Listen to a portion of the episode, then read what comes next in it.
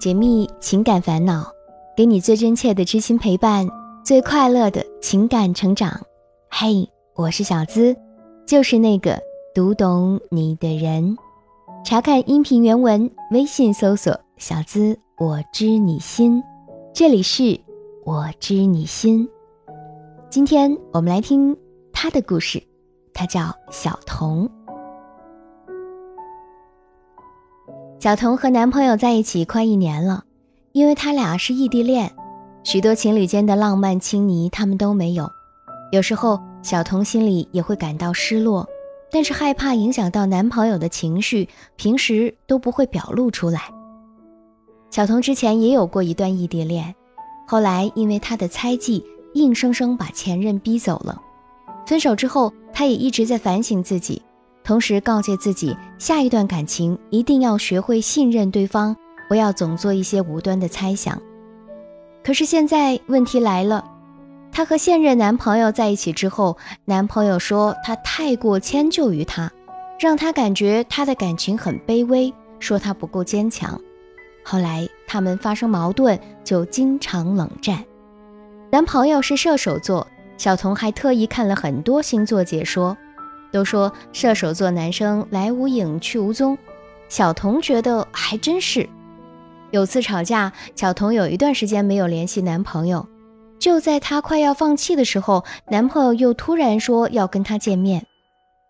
因为他们不仅是异地，还是在微信上认识的。男朋友是北方人，小童是南方人，所以一直没能见到。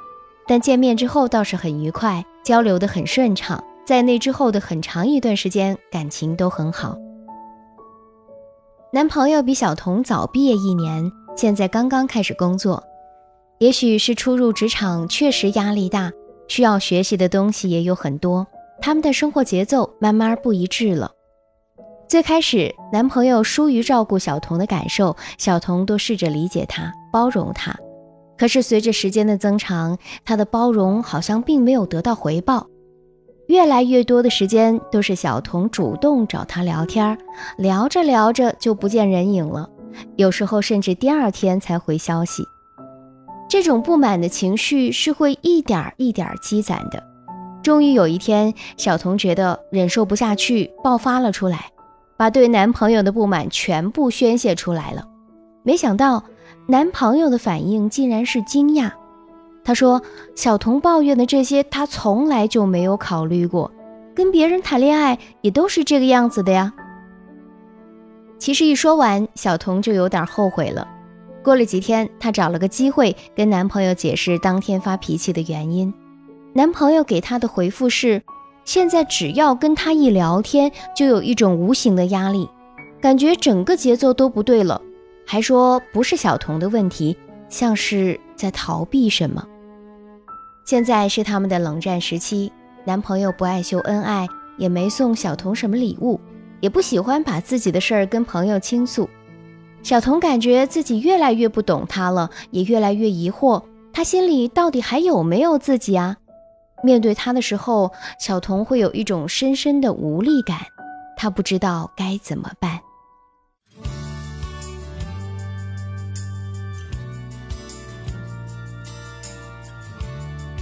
听别人的故事，收获自己的感悟。这里是我知你心，喜欢我的小伙伴记得点击进度条下方的订阅按钮，订阅我的专辑，这样就不会迷路，很快能找到我的声音喽。我们来看啊，小童和她的男朋友是从网恋再发展到现实生活当中的异地恋。无论是网恋还是异地恋，相比两个人朝夕相处的恋情，确实要难维系得多。我们先来分析一下，造成小童对这段恋情感到深深的无力感，她越来越疑惑的主要原因是什么呢？首先就是上段异地恋的后遗症。小童的上段异地恋啊，是因为她疑心重，把前任逼走的。分手之后呢，她便进行了反省，告诫自己下一段恋爱不能犯同样的毛病。所以在跟现男友的相处当中，小童就表现得特别迁就男朋友，总是小心翼翼的，不敢把不好的情绪在男朋友面前表现出来。我们说，懂得包容、迁就恋人本身是一个优点，但是小童却是迁就过度，丧失了自我，变成毫无原则的纵容，连她男朋友都认为她很卑微，不够坚强。试问，有哪个男人会认为一个卑微的女人有吸引力呢？而且啊，在感情里太卑微的人也很难感受到被爱。第二，就是两个人处理矛盾的方式很消极。小童和男朋友只要发生矛盾，他俩就是采取最消极的处理方式——冷战。在这一点上，我真是很服了他们俩。在其他的事儿上，丝毫看不出他们有任何的默契，却在最不应该有默契的事情上保持了高度的一致。现实生活当中，有很多总是爱吵架的夫妻，反而不容易离婚；而那些总不吵架的，只要吵一次，婚便离了。因为有架可吵，说明两个人还在乎对方，愿意主动的去解决矛盾；而那些有矛盾连架都懒得吵，甚至冷战的，就只能说明彼此在对方的心中都没有那么重要，所以连口水都不愿意浪费。小童和男朋友正处在冷战时期，她觉得越来越不懂得男朋友的心思，怀疑男朋友心里没有她。其实我们换位思考一下，难道她男朋友此刻就不觉得小童也没有那么爱她吗？两个人都是那么固执，该让一步的时候都不愿意让一步来主动的结束冷战，他们的关系又怎能良性的向前发展呢？第三，小童不擅长聊天儿。小童在叙述当中提到，越来越多的时间啊，都是她主动找男朋友聊天，但是聊着聊着，男朋友就不见人影了，甚至到第二天才回信息。男朋友也跟小童说过啊，只要和他聊天，就有一种无形的压力。从这些方面就可以看出，小童在男朋友的心里，已经不是一个谈得来的聊天对象了。小童的男朋友初入职场，要学习的东西肯定很多，工作压力肯定也不小。而小童呢，还是在校学生，两个人在这个阶段感兴趣的东西或者是关注的东西肯定有所不同。男朋友经常不及时回复信息，只能说明一点，就是小童聊的不是他感兴趣的话题。一个初入职场的男生，如果上进心也很强的话，那时间对于他来说就是很宝贵的。他肯定不情愿把时间经常耗在乏味的聊天上，而且啊，小童经常跟他聊一些他不愿意接茬的话题，他可能也会觉得小童很不善解人意，长此下去就只会对小童产生厌烦，怕他找他聊天。而一段异地恋啊，想要走得长远一点，需要恋人双方付出比同地恋更多的努力和智慧。小童和男朋友交往快一年了，感情基础吧也不算很深，但他们之间除了异地这个客观条件暂时无法改变之外，其他方面的矛盾其实都可以通过调节主观意愿来改善的。第一，在爱情里保持自我，不卑不亢。畅销书作家崔智妍在《做个说话有香气的女子》一书中写道。有这样一类女人是最容易被男人抛弃的，就是她们一旦爱上一个男人，就会很快的失去自我。通常她们付出的最多，输的也就最惨。这种为了爱而牺牲自我的做法是不可取的。首先，它违背了爱情的初衷。两个人坠入爱河，是因为被对方这个个体所吸引。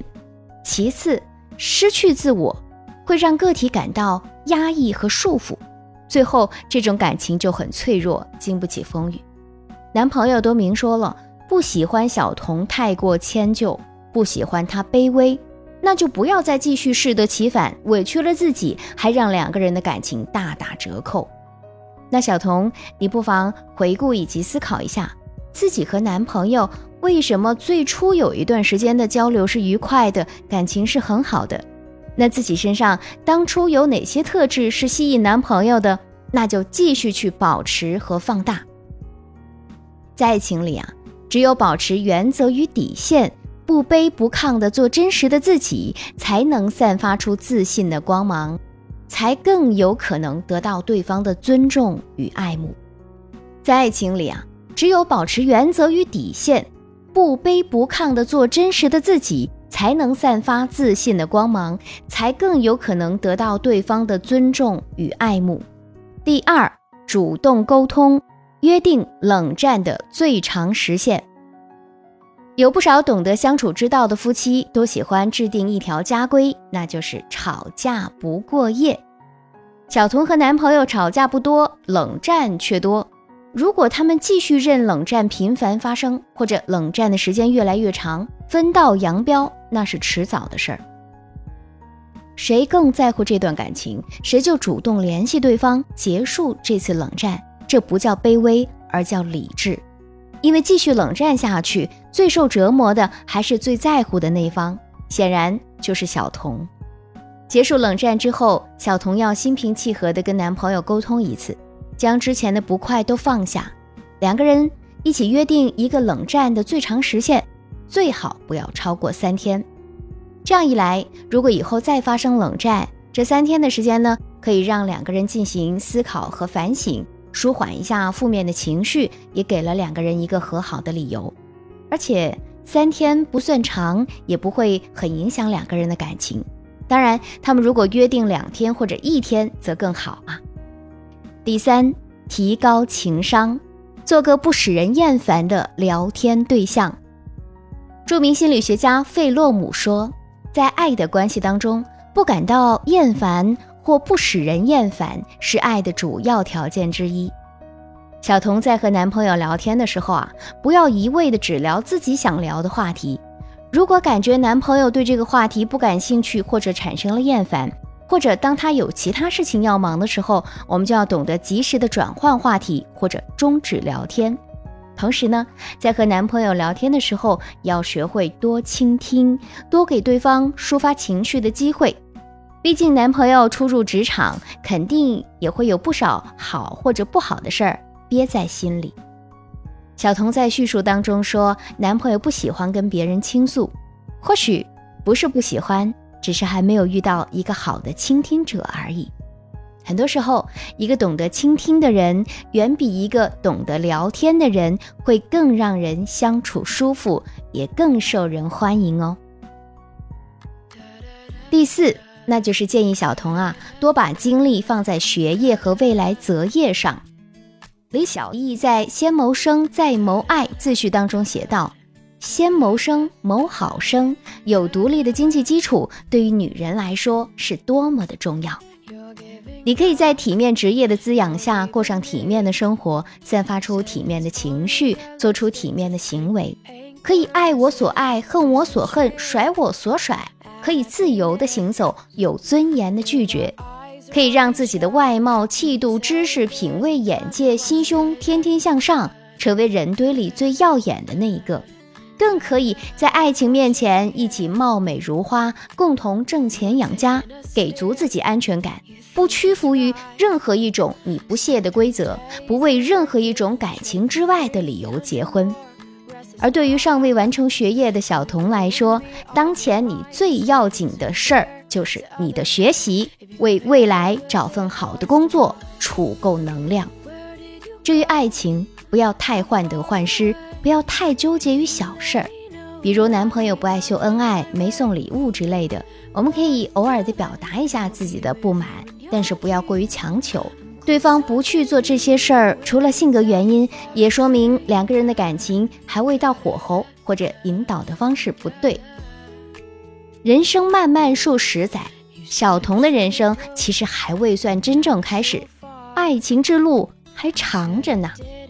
趁着年轻，多储备些知识和技能，提高自己的个人价值，让自己先成为一个优质的女生。